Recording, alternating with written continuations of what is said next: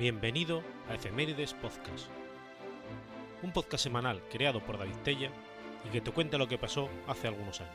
Episodio 301, semana del 20 al 26 de septiembre.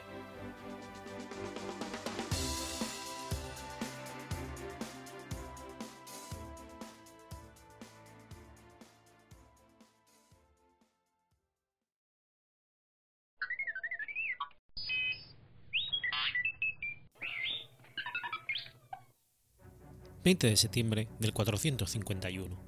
Sucede la batalla de los campos cataláunicos. La batalla de los campos cataláunicos enfrentó en el año 451 a una coalición romana encabezada por el general Flavio Aecio y el rey visigodo Teodorico I contra la alianza de los hunos comandada por su caudillo Atila. Esta batalla fue la última operación a gran escala en el Imperio Romano de Occidente y la cumbre de la carrera de Aecio. En nombre de Atila, había llegado a todos los rincones de Europa.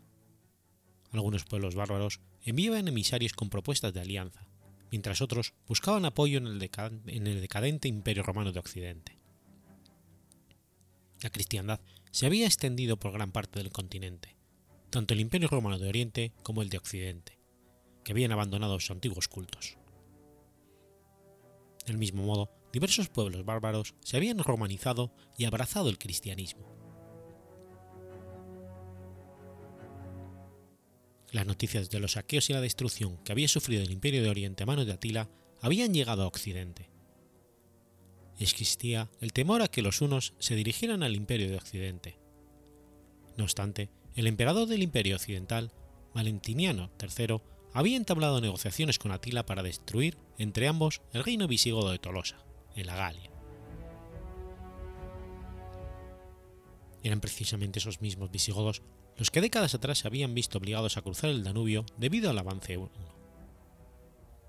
Por el camino habían derrotado a los romanos en Adrianápolis, habían vagado durante años asolando los Balcanes, habían saqueado Roma en el año 410 y ahora ocupaban parte de la Galia.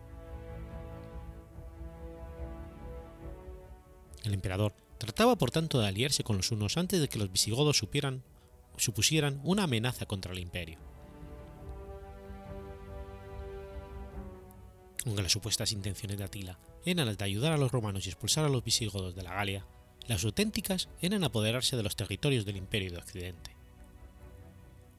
Cuando sus tropas se pusieron en marcha hacia la Galia, Aecio hizo gala de su habilidad diplomática para conseguir una alianza con los visigodos, sus antiguos enemigos, con los que lucharía conjuntamente contra Atila. Mientras tanto, los hunos habían llegado al norte de la Galia y habían comenzado a saquearla. Ciudades como Mentz, Reims o Amiens fueron devastadas. Un ejército aliado de romanos, visigodos y algunos francos, alanos y otros pueblos emprendieron camino al norte, dispuestos a enfrentarse a Tila. El imperio romano era entonces una sombra de lo que había sido. Corrupto y ajado tras siglos de existencia, agonizaba entre avalanchas de invasores que no podría frenar. Sin embargo, el general Fabio Aecio hizo frente a los ejércitos hunos. En esta batalla se enfrentaron dos bandos en los que estaban integrados un gran número de pueblos de origen germánico. Por parte de los hunos, Atila contaba con una gran cantidad de jinetes de las estepas que habían conformado su pueblo, así como una gran cantidad de infantería de los reinos que habían rendido vasallaje, como los ostrogodos, gépidos, érulos, tiringios, etc.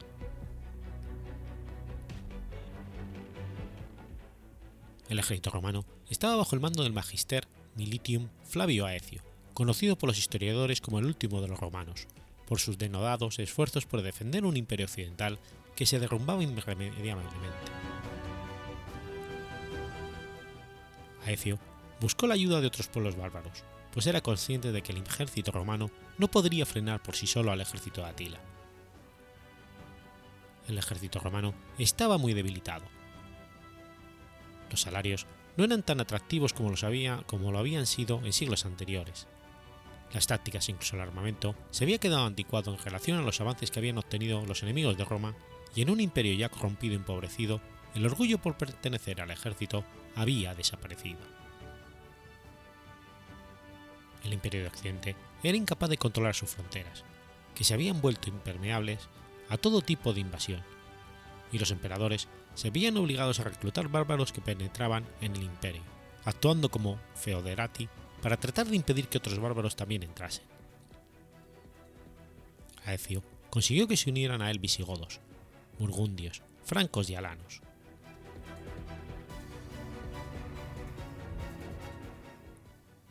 Los dos ejércitos se desplegaron en campo abierto, en la actual Champaña, el 20 de junio del año 451 después de Cristo.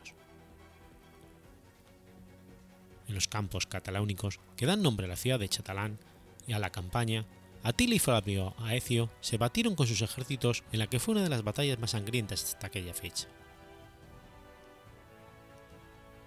El ejército del bando romano fue el primero en desplegarse en el campo de batalla.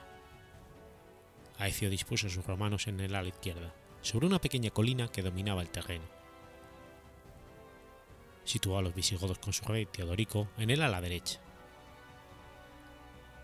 Entre ambos contingentes se colocaron los alanos, para dificultar una posible retirada de estos. Atila llegó a la llanura cuando el ejército confederado, romano ya había tomado posiciones. Pocos datos han trascendido sobre lo que ocurrió a continuación. Se sabe que Atila y los hunos se situaron en el centro de su ejército, que los ostrogodos hicieron lo propio a su izquierda frente a los visigodos de Teodorico y que el resto de pueblos bárbaros se desplegaron a la derecha. Probablemente la intención del rey I era atacar a los alanos con tal energía que abandonasen el combate. Con la huida de los alanos, el ejército de Aecio quedaría partido en dos, lo que facilitaría rodearlo y destruirlo. Atila había dado orden de que no se cargara hasta que no se iniciasen las hostilidades con sus arqueros unos. Durante unos momentos tras finalizar el despliegue de los ejércitos, ambos bandos debieron quedarse en silencio, observándose mutuamente, hasta que Atila ordenó a los arqueros que lanzaran sus flechas contra el ejército romano. En ese momento, unos, ostrogodos, gépidos y erulos cargaron contra el ejército confederado. Atila, al frente de sus jinetes, se lanzó contra los alanos mientras la infantería de conglomerado bárbaro chocaba con los soldados romanos de Aecio, que dominaban la colina. Por último, los ostrogodos entablaron combate con los visigodos. La batalla se prolongó durante horas. Los ostrogodos lucharon ferozmente contra los visigodos, aunque las tropas de Teodorico consiguieron rechazarlos una y otra vez, mientras que los unos causaban muchas bajas a los alanos. A pesar del temor de Aecio de una deserción masiva alana, tal hecho no se produjo. Los alanos resistieron las constantes acometidas de los jinetes unos, aunque no pudieron evitar ir cediendo terreno poco a poco. Sobre la colina, los soldados romanos resistían sin demasiada dificultad frente a los descoordinados bárbaros que se lanzaban contra ellos. Sin embargo, la mayor presión la estaba ejerciendo Atila en el centro del ejército confederado romano, sobre los alanos, cuyas filas comenzaron a romperse. En ese momento Atila localizó a Teodorico, el rey visigodo, combatiendo en primera fila contra los ostrogodos y lo mató, lo que fue un duro golpe contra la moral visigoda.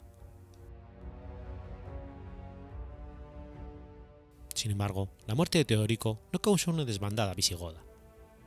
Su hijo, Turismundo, fue nombrado rey de la mitad del combate. Los visigodos contraatacaron con renovadas energías contra los ostrogodos, que fueron rechazados nuevamente.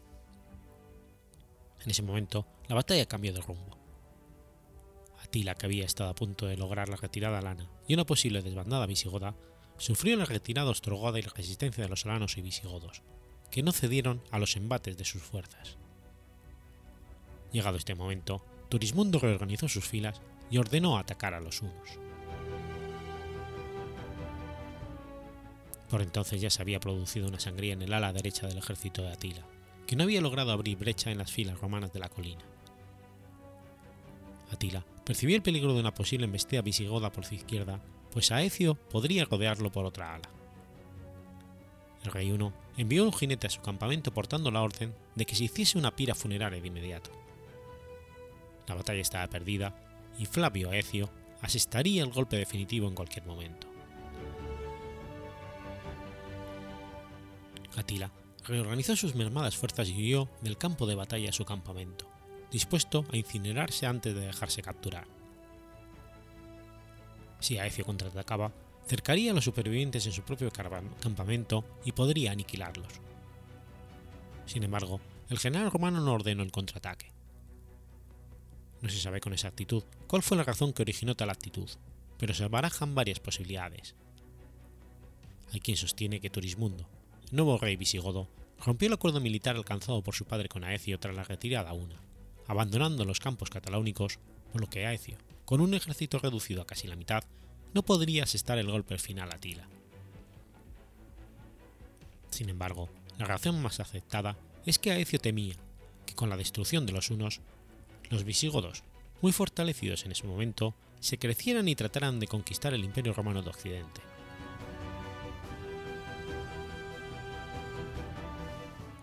Aecio, Turismundo y Atila abandonaron el campo de batalla Champsons de la Champagne, dejando tras de sí unos 20 o 30 mil cadáveres. A pesar de la previsión de, Flavio Aecio, Atila no se dio por vencido. Honoria, la hermana del emperador Valentiniano III, había pedido matrimonio al rey Uno, y este, deseoso de recibir parte del imperio como dote, había aceptado. Aunque el emperador había desautorizado la petición de su loca hermana, Atila exigía el imperio de Occidente por lo que al año siguiente, en el 452, los hunos invadieron el norte de Italia. Sin embargo, el Papa León I acudió a hablar con Atila, y tras la entrevista, el rey uno se retiró de Italia con todo su ejército. Atila se retiró tras el Danubio y en el año 453, tras contraer matrimonio con la princesa Goda Ildico, murió por una epistasis masiva. La retirada de Atila y su muerte al año siguiente supusieron sendos reveses para la imagen de que gozaba Aecio ante Valentiniano III, que sospechaba que su mejor general tenía aspiraciones al trono imperial. Aecio había apostado desde el principio de la invasión de Italia por una solución militar a pesar de lo reducido de sus fuerzas. Pero Valentiniano III prefirió permanecer a la defensiva y resistir desde Rávena, con la muerte de Atila en el 453, el emperador pensó que la habilidad negociadora y militar de Aecio ya no eran tan necesarias. Por estas razones y alentado por las habituales intrigas palaciegas, en el año 454, Valentiniano III mandó llamar a Aecio a palacio, donde él mismo lo asesinó por sorpresa. Al año siguiente, dos antiguos oficiales de Aecio asesinaron al emperador durante un desfile militar. Seguramente a instancias del influyente y rico senador romano Petronio Máximo, que aspiraba al trono.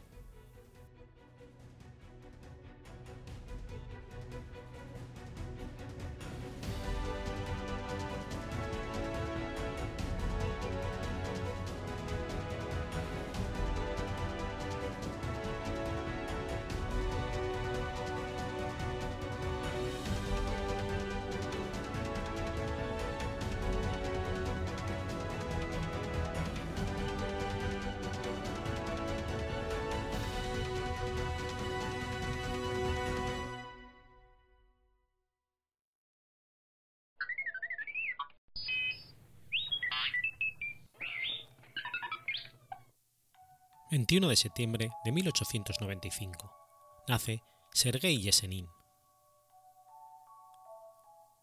Sergei Alexandrovich Yesenin fue un destacado poeta ruso y uno de los fundadores de la corriente de imaginismo ruso. Nació en la aldea de Konstantinov, gobernación de Raizán, a orillas del río Oka, a unos 200 kilómetros al sureste de la ciudad de Moscú. Estudió en escuelas religiosas la secundaria y tres años entre 1909 y 1912, para ser maestro en la escuela de Spas Kelpilki, donde ahora se ubica su museo. Entonces ya gustaba de la poesía. Leía Alexander Pushkin, Mikhail Lermontov y otros poetas. Componía sus propios poemas y, declaraba y declamaba ante sus compañeros y ante los viajeros de las estaciones de tren Su padre lo llevó en 1912 a Moscú a trabajar en un almacén, labor que no fue de su gusto. Trabajó como corrector de pruebas en tipografías entre 1913 y 1914. Tuvo su primer hijo con su compañera de trabajo, Ana Ibradnova. Participó en el círculo literario del poeta campesino Iván Surikov. A comienzos de la Primera Guerra Mundial, sus integrantes publicaron el diario El Amigo del Pueblo. Para este periódico, Esenin escribió su papamosca, secuestrado por la censura zarista antes de que viera la luz, sin que haya sido conservado. Asistió a la Universidad Popular de Saninoisky, primera institución de la cual se podía asistir libre y gratuitamente, y en donde dictaban conferencias importantes catedráticos.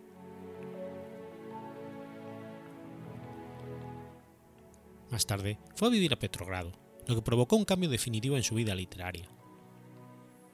Fue reconocido por Gorky como exponente de la intelectualidad campesina. Esenin le entregó, para su publicación, el poema Marfa Posadivsa, pero la censura zarista lo vetó. Mantuvo correspondencia con Alexander Bloch. En 1915 se hizo gran amigo de Rurik Ivnev y del poeta Sergei Gorozdesky, que le presentó en los círculos literarios importantes. Más tarde conoció al poeta Nikolai Kliyev, cuya figura tuvo para Esenin una significación especial con quien trabajó conjuntamente entre 1916 y el 18. En el 16 se casó con la actriz Zaina Rayag, con quien tuvo un hijo y una hija, Konstantin y Tatiana. Tras divorciarse de Senin, Zanaida Rayag se casaría con el famoso director de teatro Vaselov Mayerov.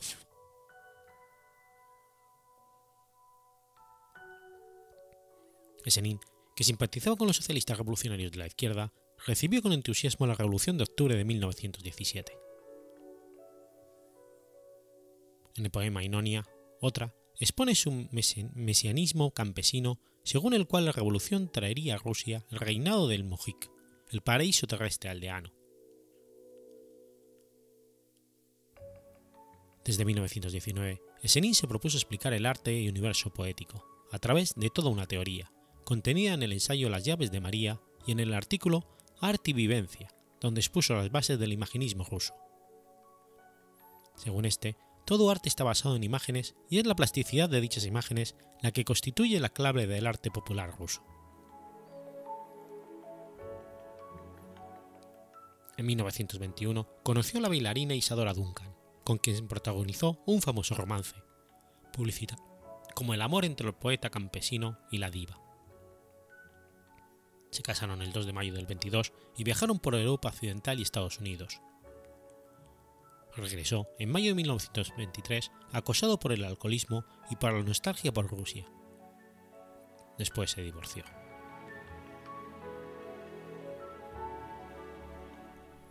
Tres amores pasajeros con la actriz Augusta Milalskaya y con Galina Manilovskaya, Esenin se casó de nuevo con Sofía Andreneva Talstaya, nieta de León Tolstoy, en septiembre de 1924. Pero este matrimonio duró apenas unos meses. En 1924 tuvo un hijo con la poeta y traductora Nezheda Volpin, el futuro matemático y disidente Alexander Esenin Volpin.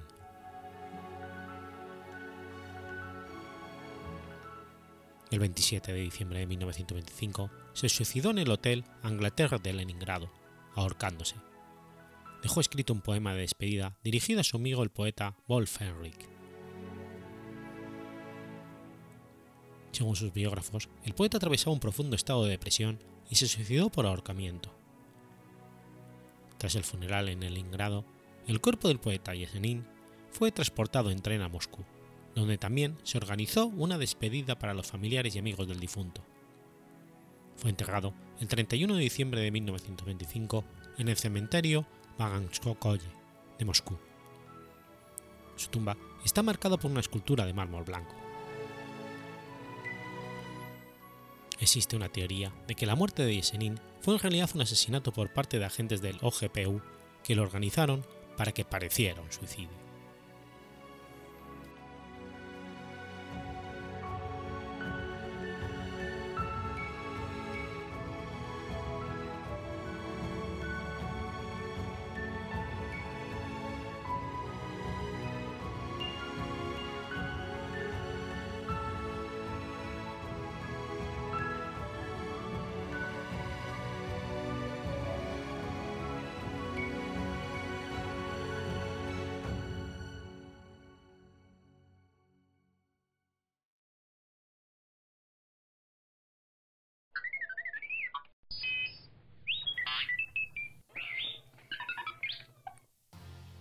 22 de septiembre de 1866. Se libra la batalla de Curupaiti.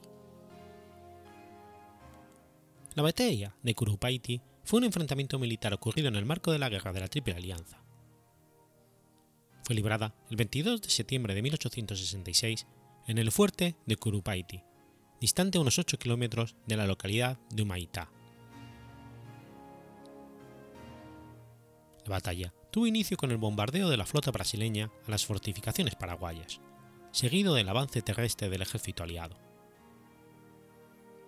Pero las pésimas condiciones del terreno dificultaron el ataque aliado, lo que resultó más fácil a los paraguayos defender sus posiciones. El desenlace de este enfrentamiento fue favorable al ejército paraguayo, y en efecto fue su mayor victoria en esta guerra.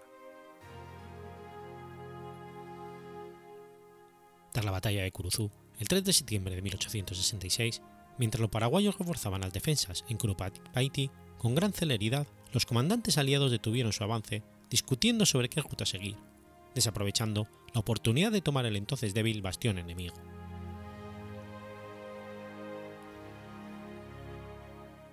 El 22 de septiembre se inició el ataque contra la fortaleza paraguaya. La flota imperial, que avanzó desde Curuzú, estaba integrada por cinco acorazados, dos buques bombardeos, tres chatas bombarderas y seis cañoneras dirigidas por el almirante Joaquín Márquez Lisboa, marqués de Tamandaré.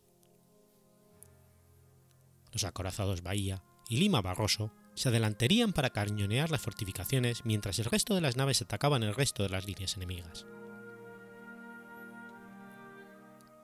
El bombardeo se inició en la mañana a las 8 horas, cuando los 101 cañones de la flota imperial atacaron las posiciones paraguayas. Estos respondieron con la artillería ubicada hacia el río. En pocas horas, cerca de 5.000 proyectiles fueron disparados contra las trincheras paraguayas. Cuando llegó el mediodía, los acorazados Brasil, Lima Barroso y Tamandaré cruzaron la línea de contención de Curupatay para ametrallar la batería paraguaya de Barranca, desde su retaguardia, dando por finalizado el bombardeo.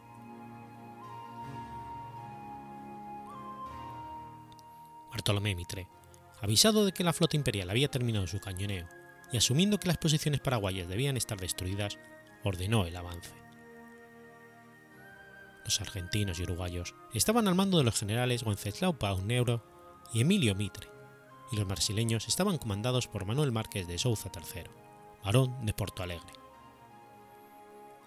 Todas estas fuerzas iniciaron el ataque divididas en 28 cuerpos, reforzados posteriormente por 15 batallones argentinos y 9 cuerpos brasileños que estaban en la reserva. ante esto, el general paraguayo José Edu Díaz ordenó el repliegue de las tropas ubicadas en las trincheras más avanzadas. Cuando los soldados aliados estuvieron al alcance, Díaz ordenó disparar a la artillería paraguaya que estaba casi intacta, que causó enormes bajas a las tropas enemigas que avanzaban en formaciones muy densas y con mucho esfuerzo y lentitud debido a la zona lodosa. Estas fuerzas, al superar la zona batida por la artillería, debían pasar por zanjas cubiertas con espinas y estacas para llegar al campo de tiro de la infantería paraguaya, atrincherada en sus posiciones. Los soldados aliados no pudieron acercarse a las trincheras enemigas, y los pocos que lograron hacerlo fueron literalmente fusilados. Cuando intentaban retroceder, la llegada de refuerzo los hacían cargar nuevamente siendo igualmente rechazados en todos sus ataques.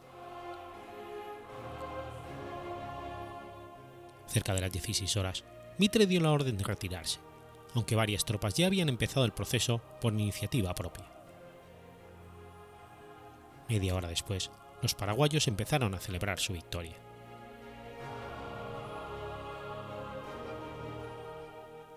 Las bajas aliadas fueron numerosas, 4.033 bajas, 411 muertos y 1.540 heridos de Brasil y 588 muertos, más 1.339 heridos y 155 dispersos de Argentina. El desastre de Curupaiti, que constituye un cumplido ejemplo de fracaso de un ataque frontal sin reconocimiento previo contra una posición prácticamente inexpugnable, paralizó las operaciones de los aliados durante 10 meses. Terminó de hundir el ya mermado prestigio del entonces presidente argentino Bartolomé Mitre, como generalísimo y reavivó, especialmente en Argentina, el rechazo popular a la guerra, lo que derivó en una serie de levantamientos en las provincias que hicieron forzoso retirar tropas del frente.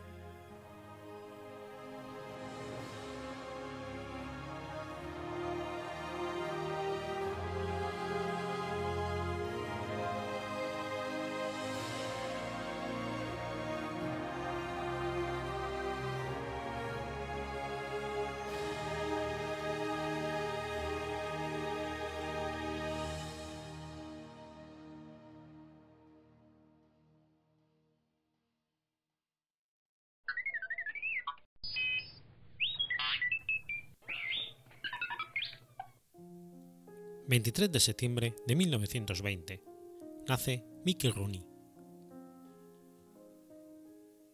Mickey Rooney, nombre artístico de Joe Jules Jr., fue un reconocido actor y animador estadounidense de cine, televisión y teatro, galardonado con el Oscar Juvenil en 1938 y con un Oscar honorífico en 1982.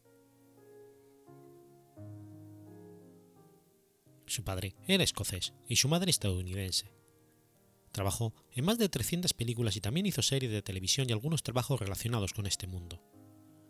Sus papeles fueron personajes de mucha simpleza y espontaneidad que captaron la simpatía de los espectadores. Comenzó su carrera artística en su niñez, con 6 años, con un pequeño papel en el cine mudo Not to be Trusted, cuando actuaba en el espectáculo de vodevil de sus padres, y empezó a aparecer en cine antes de cumplir los 10 años. Solo un año después, en 1927, se convertía en el protagonista de la serie Mickey Maguire, en la que encarnaba a un joven vagabundo, vitalista y campechano que le llevó a meterse directamente en el corazón del público.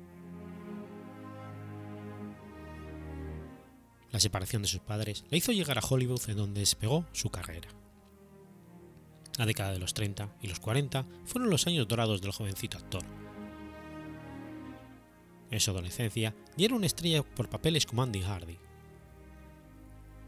Trabajó en infinidad de proyectos como Los hijos de la farándula, El joven Edison, Fuego de juventud con una muy joven Elizabeth Taylor o Rueda heroica. También realizó varias exitosas películas de pareja con una juvenil Judy Garland. Es considerado el actor con la carrera profesional más larga, récord de actuación que difícilmente se ha roto entre cine y televisión, cuenta con 326 títulos. Siempre dijo, no te retires, es mejor que inspires. Rooney era uno de los últimos supervivientes de la era dorada de los grandes estudios de Hollywood. En el 34 firmó su primer contrato para interpretar a un joven Carl Gable en Manhattan Melodrama, y un año después fue prestado a Warner Bros. para presentar a un exuberante punk of the Month Summer Night of Dream, en la que también participaron James Cagherty y Olivia Hallivan. Pronto estaba ganando un sueldo de 130 dólares a la semana por actuar en cintas como Reef, Raff, Little Lord, Fowler, Captain of Courageous, The Devils and Sissy, y más notablemente como un niño malcriado que es disciplinado por el padre Flanagan, que interpretaba a Spencer Tracy en Boys Town. El gran éxito le llegó cuando filmó A Family Affair, parte de la saga de films sobre el personaje de Andy Hardy que se volvió sumamente popular.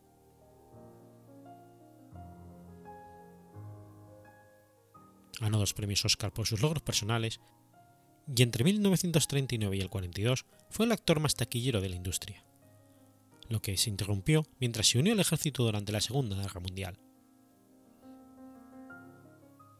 En el pináculo de su carrera fue la encarnación del hombre espectáculo que podía cantar, bailar y hacer bromas, cautivando millones con su gran sonrisa y su cabellera rubia. Más tarde ganó un premio Tommy y un Emmy por sus actuaciones en Broadway y un programa de televisión respectivamente. Su vida al límite, entre adicciones, sus fracasos matrimonios y sus malas inversiones financieras provocaron que el niño convertido en estrella fuera un hombre obligado a trabajar para saldar sus deudas, sobre todo después de que se quebrara la productora que había creado en 1948. A pesar de su baja estatura y apariencia poco agraciada, era dueño de una personalidad desbordante en simpatía y mucha elocuencia. Le gustaban las mujeres altas, voluptuosas y bien dotadas. Se casó ocho veces y tuvo nueve hijos en total. Sus ocho matrimonios, aunque nunca se arrepintió de ellos, sí que le costaron grandes sumas de dinero, al tener que pasar pensión alimenticia a cada una de las mujeres, a excepción de Ava Gardner, la única que no le pidió nada tras su divorcio.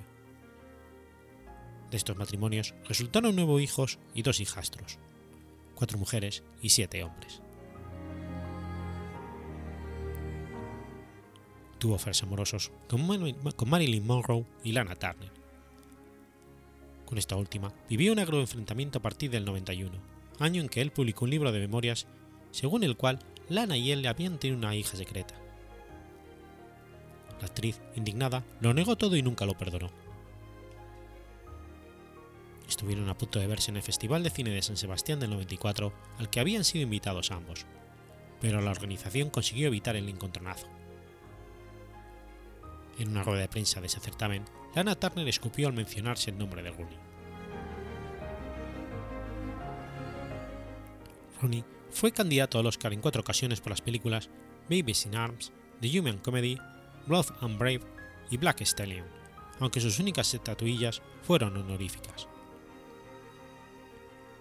En el 39 la Academia de Hollywood le concedió un galardón por su aportación como actor juvenil y en el 83 un segundo premio en reconocimiento a sus 50 años de carrera. A medida que su rostro envejecía, la estrella de Rooney parecía que se fuese apagando, hasta que en la década de los 80 renació como ave fénix de las cenizas gracias al musical de Broadway Sugar Babes y la nominación al Oscar por su papel de Black Stallion. El actor falleció el 6 de abril del 2014 en Los Ángeles, California, por causas naturales. Ronnie se encontraba con su familia en el momento de su deceso en su casa en North Hollywood.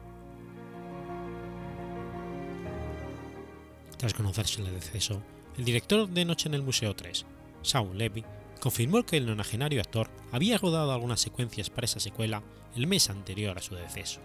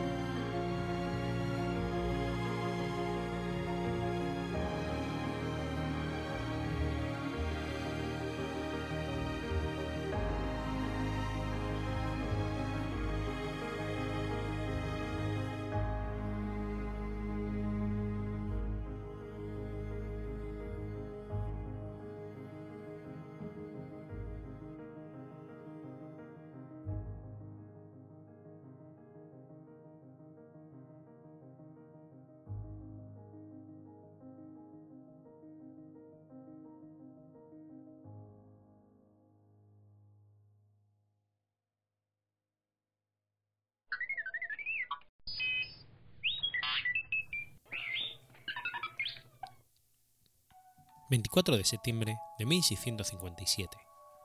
Nace María Ana Lindmayer.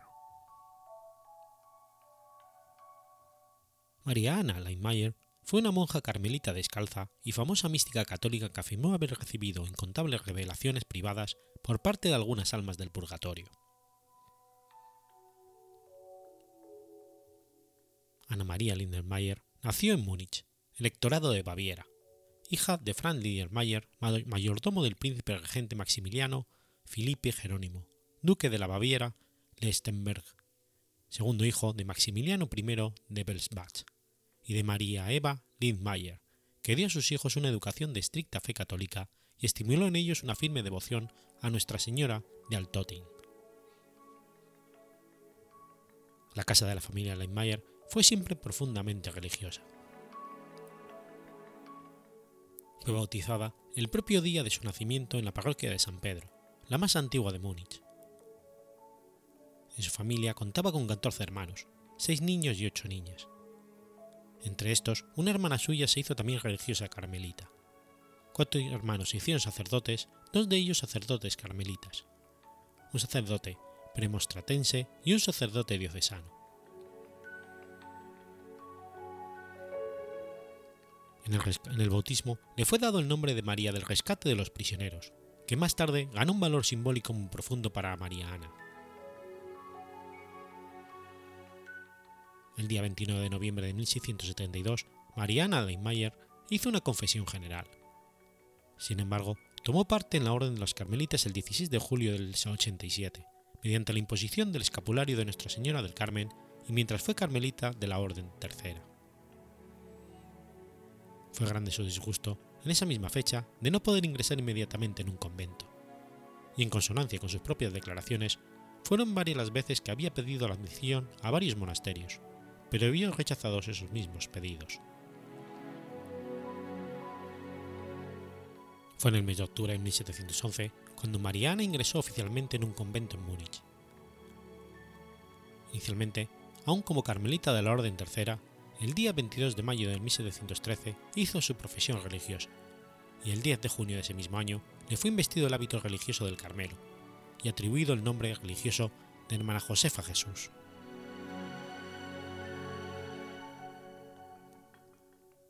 En marzo de 1716, por tres años fue elegida Madre Superiora del convento, y en el 19 nuevamente, por tres años más, fue reelegida priora. En 1722, cuando por tercera vez recibió el nombramiento de priora del convento de la Trindade, María Ana rechazó tal cargo, pero convencida por las religiosas de la comunidad, accedió a hacerse por lo menos maestra de novicias hasta 1726. Mariana Lindmayer, en sus escritos espirituales, reveló sus revelaciones privadas y sus diálogos mantenidos con las almas del purgatorio. Esas mismas revelaciones fueron compiladas en su diario y posteriormente con el consentimiento de su director espiritual fueron publicadas y traducidas en diversas lenguas. De sus escritos se destacan las siguientes citas ya algunos años antes que Dios se dignara concederme la gracia de comunicarme con las almas del purgatorio, yo les fui dando testimonio o prueba de mi afección por ellas. Aprendí mucho con esta práctica de las virtudes y precisamente porque las propias almas me avisaban y aconsejaban con todo el cuidado, no caía fácilmente en una falta. Pero en todo, yo no pensaba en otra cosa, y mucho menos podría soñar con liberar esas almas del purgatorio hay ya algunos años que yo recibo de parte de las almas del purgatorio muchos avisos y versos nodos, es decir, a medida en que yo misma progreso en la práctica de las virtudes. Siempre pedí a Dios que me liberara de tales manifestaciones con recelo de que el maligno me entrometiera en ellas y así me engañara. Las pobres almas me mostraron que en el otro mundo todo está calculado con una exactitud absoluta. En esta vida difícilmente se puede hacer una idea perfecta de esa duración. La permanencia en el purgatorio dura muchas veces algunos centenares de años. Todo eso me hizo ver que es grande la ofensa hecha a Dios por el pecado y que todo cuanto no fue espiado en esta vida, no debe ser en la otra. Una noche me olvidé y me fui a dormir, mas las pobres almas permanecieron todo el tiempo dando vueltas alrededor de mí, hasta que me levanté y las rocié con agua bendita. Solo hasta entonces pudieron descansar. Falleció con fama de santidad el día 6 de diciembre de 1726 y fue enterrada en la cripta del convento el 17 de ese mismo mes.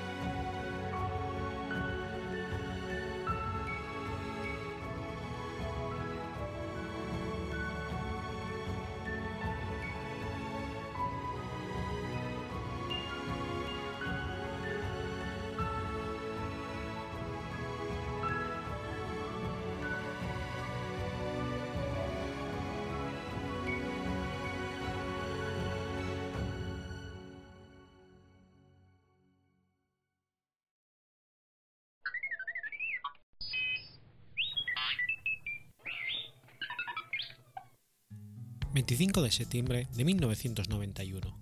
Muere Klaus Barbie. Klaus Barbie Admann fue un militar alemán que se desempeñó como un alto oficial de las SS y de la Gestapo durante el régimen nazi, que estuvo involucrado en numerosos crímenes de guerra contra la humanidad durante la Segunda Guerra Mundial, especialmente en Francia. Era conocido como el carnicero de Lyon, porque torturó personalmente a prisioneros franceses de la Gestapo mientras estaba destinado en Lyon. Klaus Barbie nació el 25 de octubre de 1913 en la ciudad de Bad Godesberg, en el entonces Imperio Alemán. Era hijo de Nikolaus Barbie y Anna Hoes, ambos maestros, que se casaron un año después de que hubieran nacido. Su padre volvió gravemente herido de la Primera Guerra Mundial. En 1934 hizo el bachillerato en Treveris. Después entró en las Juventudes Hitlerianas y fue ayudante personal del jefe local del partido nazi. Barbie no pudo acudir a la universidad porque la familia no podía costearle los estudios tras la muerte del padre. Después se fue voluntario seis meses a un campamento del servicio laboral del Reich, el Reich Sandberg Digest, en Schleswig-Holstein, de donde regresó totalmente imbuido por la ideología del Tercer Reich. Se alistó a las SS el 26 de septiembre del 35 y empezó a trabajar en la Dirección General del Servicio de Seguridad Sindersiedest a partir del 29 de septiembre de 1935, así como en la Gestapo de Berlín. El 1 de mayo del 37 se afilió al Partido Nacional Socialista Obrero Alemán, con el número de carnet 4.583.085, siendo ascendido el 20 de abril del 40 al equivalente a subteniente. En 1941, durante la Segunda Guerra Mundial, Barbie fue destinado a la sección IVB4 enviado a Ámsterdam, y más tarde, en mayo del 42 a Lyon, Francia. Allí se ganó el apodo del carnicero de Lyon como jefe de la Gestapo local fue acusado de numerosos crímenes, incluyendo la captura de 44 niños judíos escondidos en la villa de Iseu y la tortura y posterior muerte de Jean Moulin, el miembro de la resistencia francesa de más alto rango jamás atrapado por los nazis. Solamente en Francia se atribuye a su actividad o a la de sus subordinados el envío a campo de concentración de 7.500 personas, 4.432 asesinatos y el arresto y tortura de 14.311 combatientes de la resistencia.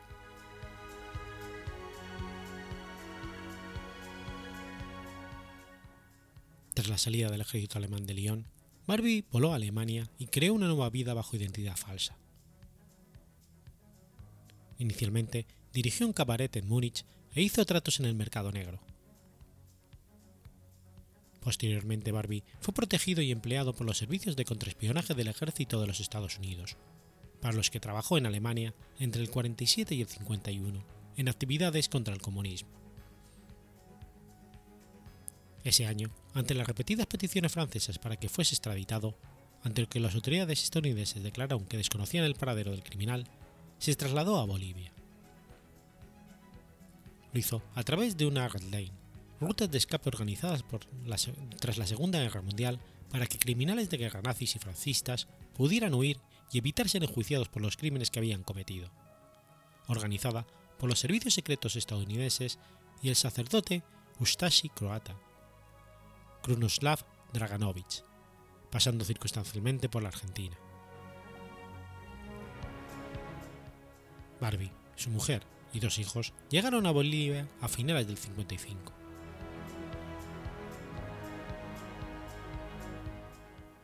Allí, Barbie adoptó el apellido de Altman, el del rabino de su pueblo natal, y comenzó a dirigir una serrería en La Paz, negocio al que se dedicó antes de comenzar a comercializar una, una quinina y establecer relaciones con ex-nazis refugiados en países vecinos y los militares locales. Durante la dictadura del general Barrientos, que llegó al poder en 1964 tras un golpe de Estado, Barbie fue nombrado gerente general de la Compañía Marítima Estatal, la Compañía Transmarítima Boliviana, creada por Barrientos en el 67 con capitales públicos y privados, que actuaba como tapadera de tráfico de armas al servicio de la dictadura.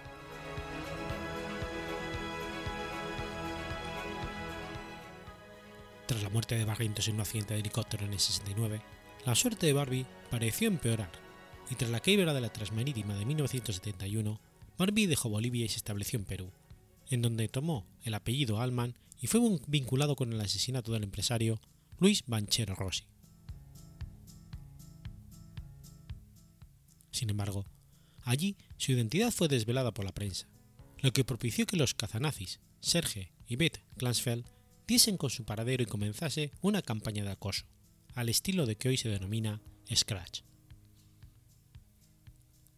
Concedió entrevistas negando que fuera Barbie y afirmando que nunca estuvo en Lyon. Pero al mantenerse el acoso, volvió a Bolivia siendo amparado por las sucesivas dictaduras de Hugo Banzer y Luis García Meza Tejada, en cuyos golpes de Estado tomó parte. En 1974, Francia pidió a Bolivia la extradición de Barbie, que fue denegada alegando que no existía tratado de extradición entre ambos países. Durante la dictadura de García Meza, Barbie fue responsable de la organización de violentos grupos paramilitares al servicio del régimen. En este periodo, Ernesto Milá trabajó con él.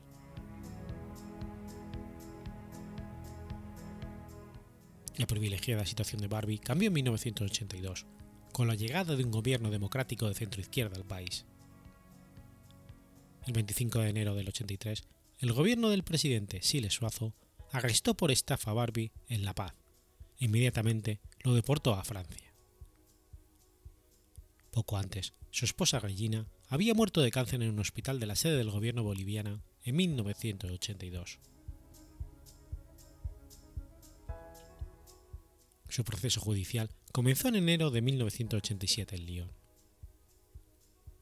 Barbie ya había sido condenado a muerte dos veces en ausencia durante su ocultamiento en Bolivia, pero dado que los crímenes de guerra que tuvieron lugar en la Francia de Vichy prescribían a los 20 años, solamente se le juzgó por las deportaciones de poblaciones civiles. Fueron tres fundamentalmente. La deportación de los 44 niños judíos refugiados en una colonia en Iseo la raidada y posterior deportación de más de 80 personas en la sede de la Unión General Israelí de Francia, de Lyon, y el denominado Último Tren, en el que fueron deportadas entre 300 y 600 personas escasos días antes de la entrada de las tropas aliadas en Lyon.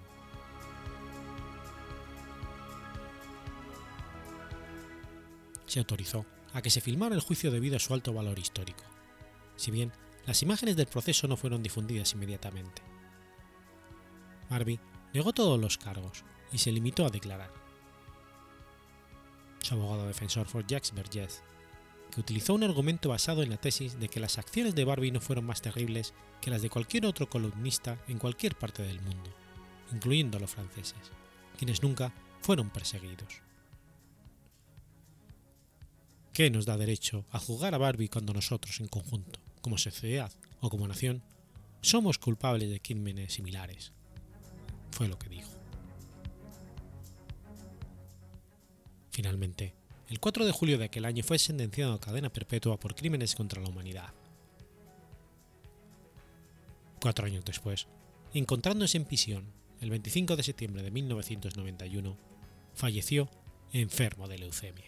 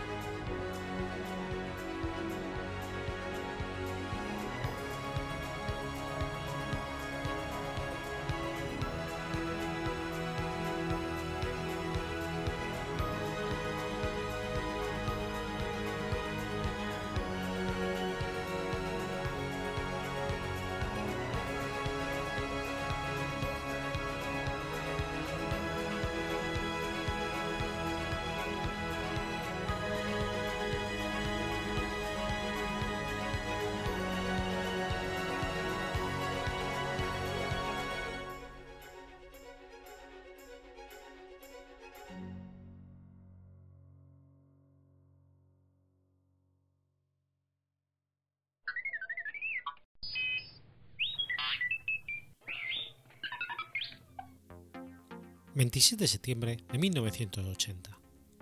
Regresa a la Tierra de su viaje espacial el cosmonauta cubano Arnaldo Tamayo.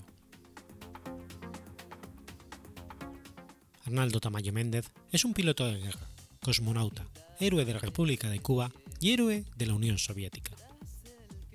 Fue el primer americano no estadounidense en volar al espacio, el primer cosmonauta cubano y latinoamericano, el primer hablante nativo de español y la primera persona afrodescendiente en volar al espacio.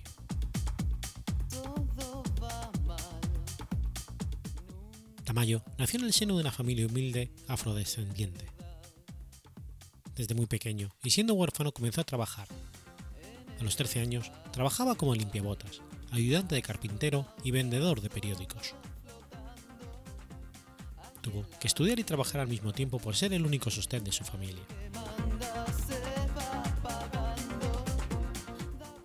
Durante el gobierno del general Fulgencio Batista, participó en varias manifestaciones estudiantiles en protesta contra su régimen. Tras la Revolución cubana, el 1 de enero de 1959 ingresa en el Instituto Técnico Ejército Rebelde y después a las Fuerzas Armadas Revolucionarias. Se convirtió en piloto de combate y siguió un entrenamiento para piloto del caza MiG-15 de la Unión Soviética, cuando tenía solamente 18 años de edad. El 24 de julio de 1961, Yuri Gagarin llegó a La Habana y en una parte de su discurso dijo, llegará el día en que un hijo del pueblo cubano viaje también al cosmos. Una frase que Tamayo recordaría más tarde.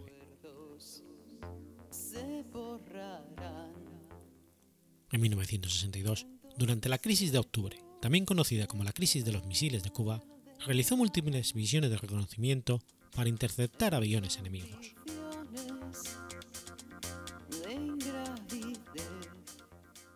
En 1971 egresa de la Escuela Superior de las Fuerzas Armadas Revolucionarias Antonio Maceo Grajales. Durante su servicio en la Fuerza Aérea Cubana alcanzó el grado de piloto de primera clase y posteriormente piloto instructor. En el 75 fue jefe de Estado Mayor de la Brigada de Aviación de Santa Clara y un año más tarde fue ascendido a teniente coronel. Los requisitos previos a la selección de los cosmonautas era ser piloto con experiencia, sin historial de accidentes aéreos por errores propios, dominar el, idioma ruso y tener entrenamiento militar. Inicialmente había más de 600 pilotos candidatos. De estos se seleccionaron 70, más tarde 41, después 20, luego 9, hasta que solo quedaron 4. Finalmente, la Comisión Soviético-Cubana designó dos miembros, uno principal y otro de reserva. En 1978, Tamayo fue seleccionado junto a su compatriota José López para participar en el programa espacial Intercosmos de la Unión Soviética. Ambos se trasladaron a la ciudad de las estrellas, cerca de Moscú, para iniciar su entrenamiento como cosmonautas. Posteriormente, Tamayo sería seleccionado como miembro de la tripulación principal de la nave espacial soviética Soyuz 38. El 18 de septiembre de 1980, a las 19.11 UTC-2, el cohete portador Soyuz U-2 despegó de la plataforma número 1, en el cosmódromo de Baikonur, y comenzó el histórico vuelo espacial de Arnaldo Tamayo, junto a Yuri Romanenko en la Soyuz 38. El acoplamiento con la estación Salyut 6 tuvo lugar el 19 de septiembre del 80, a las 20.49.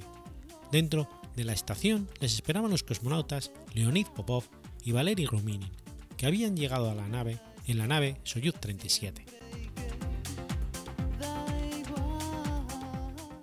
Enseguida, Tamayo dio inicio a sus trabajos de investigación a bordo de la estación.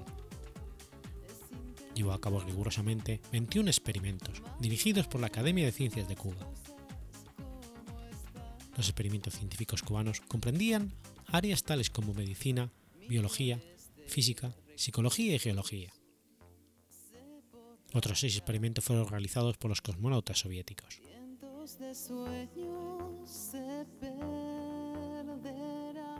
El 27 de septiembre de 1980, a las 15.54, aterrizó al sureste de la ciudad de Zhezkaz en las estepas de la RSS de Kazajstán. Arnaldo Tamayo orbitó la Tierra 128 veces y su tiempo de permanencia total en el espacio fue de 7 días, 20 horas, 43 minutos y 24 segundos.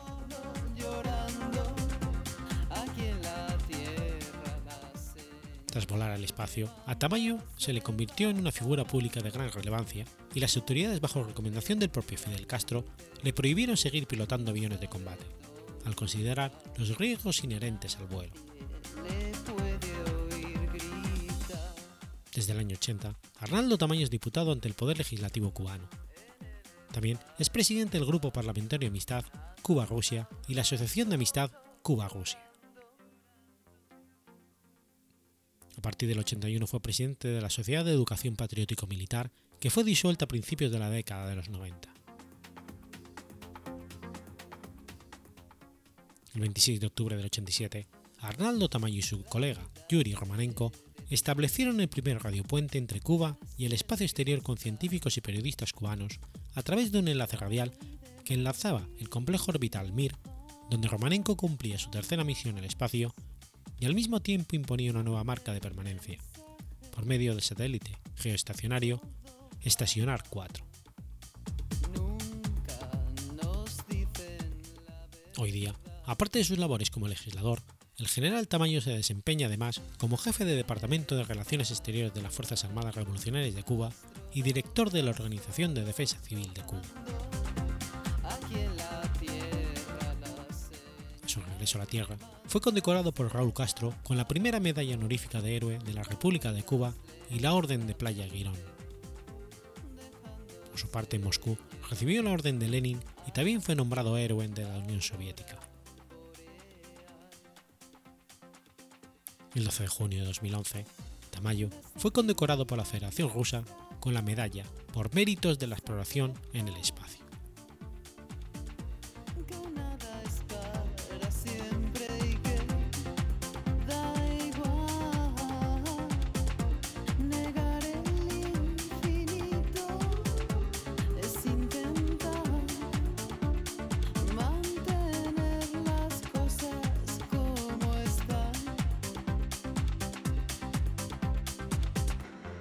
Millones de recuerdos se borrarán. Vientos de sueños se perderán en condiciones de ingravidez quedan girando sin caer.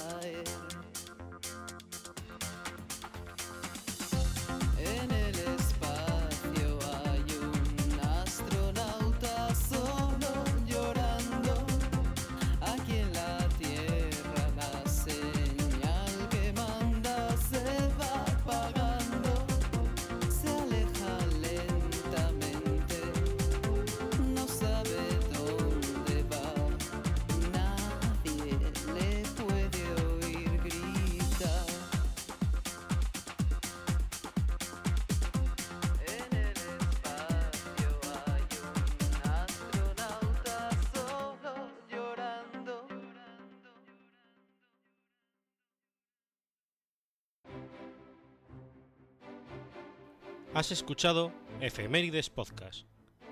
Si quieres ponerte en contacto conmigo, puedes hacerlo por Twitter a la cuenta arroba efemeridespod o mi cuenta personal, arroba telladavid, o por correo electrónico a la dirección efemeridespod arroba gmail.com. También puedes visitar la página web efemeridespodcast.es. Y recuerda que puedes suscribirte por iTunes y por iBox, y tienes un episodio nuevo cada lunes.